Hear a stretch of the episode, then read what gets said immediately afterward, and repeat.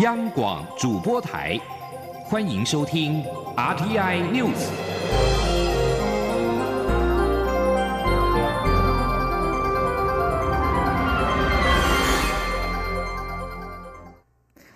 各位好，我是张旭华，欢迎收听这节央广主播台提供给您的 RTI News。港女命案凶嫌陈同佳来台投案时间未定，香港政府发出声明表示，已经和台湾就此事展开联系。刑事局今天表示，港方昨晚透过 LINE 表达陈同佳愿意来台投案，但无法判定来台时间。刑事局会协助陈同佳赴台事宜，并循例派员赴香港。内政部长徐国勇今天表示，台湾的对口单位会处理陈同佳来台后续事宜。至于陈贤什么时候可以来到台湾，则要看香港的态度。记者王威婷报道。针对陈同佳来台受审一事，香港政府发出声明，指出正与台湾联系，港府呼吁台湾扫除障碍，让事情回归司法处理。港府并希望台湾拿出诚意，理解及配合涉案人承担刑责的意愿，让法治及公义得以彰显。对此，内政部长徐国勇二十六号受访时表示，台湾政府组成的对口小组会与香港方面接洽，讨论后续处理事宜。至于陈同佳最快何时可以来台湾，徐国勇表示要看香港的态度。我想这个小组会来，会跟他们来做相关的对话。至于港府所讲的，我想我们民众都相当清楚。任由一个杀人犯在香港拍拍照，这样好吗？那诚意在哪里呢？让一个杀人犯这样拍拍照，这个叫诚意吗？到底要说什么时候陈同佳什么时候来？因为这个要这个要看香港那边的态度嘛。徐国勇说，检方已经通气陈同佳，后续的联系或侦办由检方及对口小组负责，内政部警政署的工作是带回人犯。针对有香港议员建议，等台湾大选结束之后再让陈同佳来台湾，徐国勇说这是香港的决定。如果陈同佳明天要来，就可以马上来。他表示，人在香港手上，现在的重点是要快点把人交给台湾，台湾绝对没有放弃任何司法管辖权。许国勇也表示，外界质疑陆委会介入司法，其实根据国际刑事司法互助法的规定，若案件涉及港澳地区，必须要经过陆委会的协商，因此陆委会是依法处理。中央广播电台记者王威婷采访报道。今天在台北举行台湾同性婚姻合法化之后的首次同志大游行，场面热烈。蔡英文总统也在脸书贴文表示，那天之后，我们原本的家庭依然幸福，原本的婚姻依然美好，原本的信仰依然自由。唯一的不同是，更多的人一起拥有幸福。总统感谢所有人互相体谅、彼此包容，让争议不见，让幸福来到。今天参与游行的民众打扮成各式造型，或是手持各种标语，从台北市政府广场走到总统府前。当中还有许多来自外国的朋友。主办单位宣布，有超过十七万人参与今年的游行。记者欧阳梦平报道。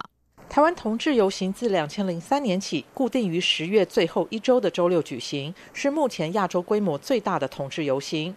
第十七届台湾同志游行二十六号下午在台北展开，游行队伍从台北市政府广场出发，一路走到总统府前的凯达格兰大道，全长五点五公里。今年游行的主题是“同志好促兵，多元爱台湾”。报名参与游行的队伍超过两百组，除了有同志及性别团体、公民团体、学生团体及企业外，许多国家的驻台机构也参与。通往市府的捷运班班爆满，周边捷运站也挤满了人潮。参与游行的民众在艳阳下依序出发。并打扮成各种造型，来自外国的朋友挥舞着自己国家的国旗。游行队伍中也有各式标语，沿路的人行道都有许多人向游行队伍招手拍照。同运代表人物齐家威则站在顶好名店城的二楼，不断挥舞彩虹旗，底下经过的游行队伍欢呼着向他招手，场面十分热烈。游行队伍走到凯道后，则有乐团及歌手表演，并进行议题分享。来自日本的石井小姐带着快五岁的儿子走在彩虹旗下。她说自己是第一次参加台北的同志游行，想让小孩了解这个游行的意义。她说：“因为这个对台湾还有对人类也很重要的事情，而且今年是台湾的那个决定那个可以同同性结婚，所以很重要的一年。那我也想给小孩子看一看。来自马来西亚的 Jim 和来自新加坡的 Sean 则是第五年特地飞到台北参加同志游行。由于台湾的同婚合法化在今年上路，他们认为这次游行的气氛特别开心，也很高兴他们五年来的支持没有白费。我觉得是一种庆祝的氛围，然后就是大家一起就是啊庆祝这样的一个成绩，这样子。很开心的，台湾可以通过成为亚洲第一个。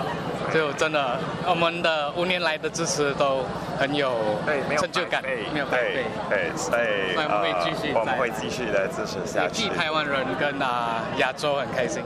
Jim 跟 Sean 已经在纽西兰注册结婚，也希望新加坡有一天能够开放同婚。他们相信，在台湾开放同婚、保障人权之后，其他国家也会学习，并对各种性倾向或性别认知的人有更多认识。毕竟，对文明社会来说，人权的保障是非常重要的条件，也有助于整个社会的进步。在法律的保护下，将可以降低对各种性倾向的歧视。中央广播电台记者欧阳梦平在台北采访报道。在选举消息方面，蔡英文总统今天出席在台中举行的二零二零蔡英文总统连任农产农业产销界后援会成立大会。蔡总统在致辞时细数三年多来农业政绩，包括推动农业植灾保险等农民福利政策，未来农民也有老农津贴。